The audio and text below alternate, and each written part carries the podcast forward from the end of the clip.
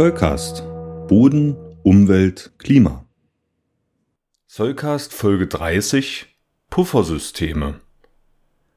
Wer Folge 28 zur Bodenversauerung gehört hat, weiß, wie diese pH-Wertveränderungen entstehen können und welchen Einfluss das auf die Pflanzen und Bodenorganismen hat.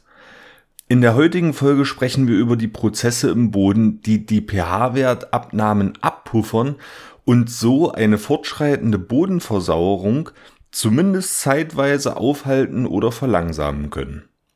Diese verschiedenen chemischen Prozesse werden allgemein als Puffersysteme beschrieben und die wichtigsten wollen wir heute einmal besprechen. Beginnen wir zunächst mit einigen Worten zum pH-Wert und zur Bodenversauerung, um das Wissen aus der letzten Lehrbuchfolge aufzufrischen. Der pH-Wert gibt eine Auskunft darüber, wie hoch die Wasserstoffionenkonzentration in Lösung, also im Bodenwasser ist. Einfacher gesagt, wie sauer oder basisch der Boden eben ist. Je mehr Wasserstoffionen in der Bodenlösung sind, desto niedriger ist der pH-Wert. Die Wasserstoffionenkonzentration erhöht sich zum Beispiel durch den Eintrag von Säuren mit dem Niederschlag, durch Kohlensäure als Folgeprodukt der Bodenatmung oder auch durch Stoffe, die von Pflanzenwurzeln abgesondert werden, den sogenannten Exudaten. Alle Böden haben einen pH-Wert. Dieser Wert ist sehr wichtig, da er einen großen Einfluss auf die Nährstoffverfügbarkeit, Schadstoffmobilität und auch Toxizität hat. Der pH-Wert ist also einer der wichtigsten Standortfaktoren für Pflanzen und andere im Boden lebende Organismen. Wem das jetzt zu schnell ging, dem kann ich Folge 28 nur noch einmal empfehlen, wo das alles etwas nachvollziehbarer besprochen wird. Kommen wir nun also zu den Puffersystemen. Was machen diese ganz prinzipiell? Sie sorgen dafür, dass, obwohl es einen Eintrag an Wasserstoffionen gibt, deren Konzentration in der Bodenlösung nicht zunimmt. Irgendwo müssen diese Wasserstoffionen aber hin, sonst würde deren Konzentration ja stetig zunehmen und der pH-Wert würde ins Bodenlose sinken.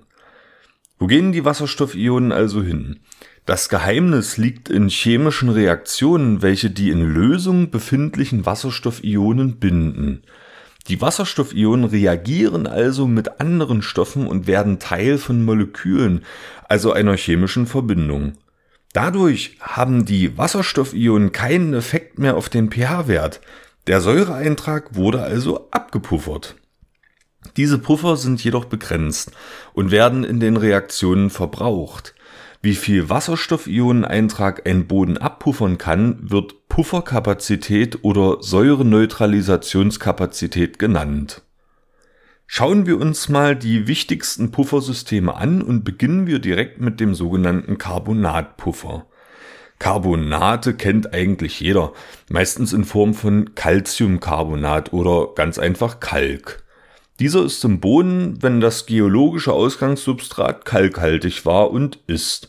Häufig sind das marine Ablagerungen oder allgemein gesprochen halt Kalksteine. Diese Carbonate reagieren mit den Wasserstoffionen zu Hydrogencarbonat und Calciumkationen. Diese Produkte werden dann ausgewaschen, wodurch der Boden an Pufferkapazität verliert. Das passiert so lange, bis der Carbonatpuffer verbraucht ist, bis also kein Kalk mehr im Boden vorhanden ist. Der Carbonatpuffer wirkt zwischen einem pH-Wert von 8,6 bis 6,2. Darunter ist der Carbonatpuffer gänzlich verbraucht, der Boden ist also entkalkt. Wenn ein pH-Wert von weniger als 6,2 gemessen wird, ist es also sehr wahrscheinlich, dass kein Kalk mehr an der Messstelle vorhanden sein kann. Landwirte bringen Kalk auf ihren Feldern aus, um den pH-Wert anzuheben und die Carbonatpufferleistung zu erhalten und so mit der Bodenversauerung entgegenzuwirken.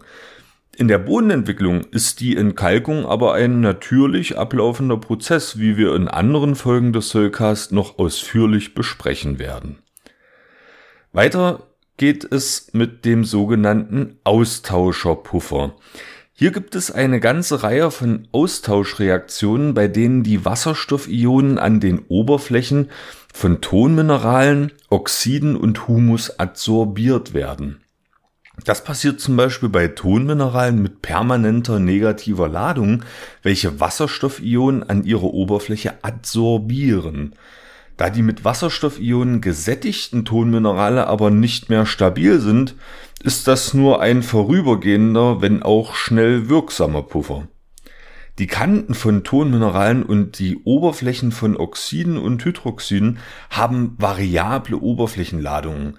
Das bedeutet, dass sie abhängig vom umgebenden pH-Wert eine positive oder negative Oberflächenladung haben können. Wenn die Oberflächen negativ geladen sind, können sie die positiv geladenen Wasserstoffionen aufnehmen und so als Puffer wirken. Auch Huminstoffe, also Humus, haben eine variable Oberflächenladung und damit gute Puffereigenschaften.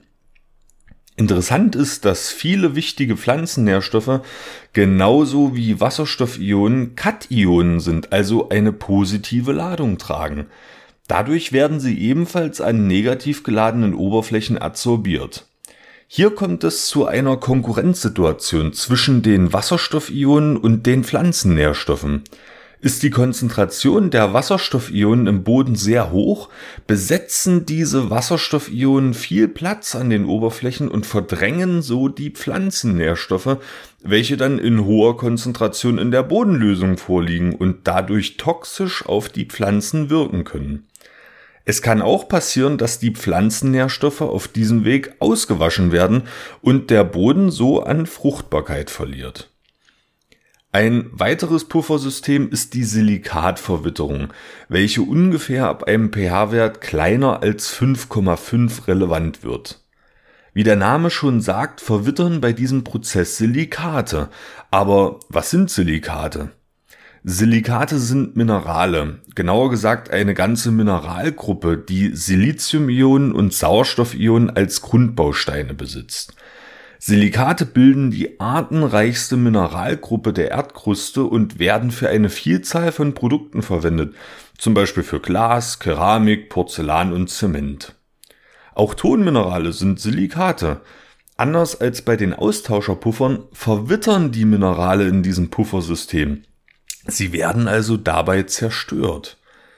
Da es viele verschiedene Minerale in der Silikatgruppe gibt, sind die Verwitterungsprozesse auch nicht ganz so einheitlich. Aber klar ist, dass Wasserstoffionen dabei mit den Mineralen reagieren und in Moleküle eingebaut werden. Dabei können auch neue Minerale entstehen, welche man dann Sekundärminerale nennt.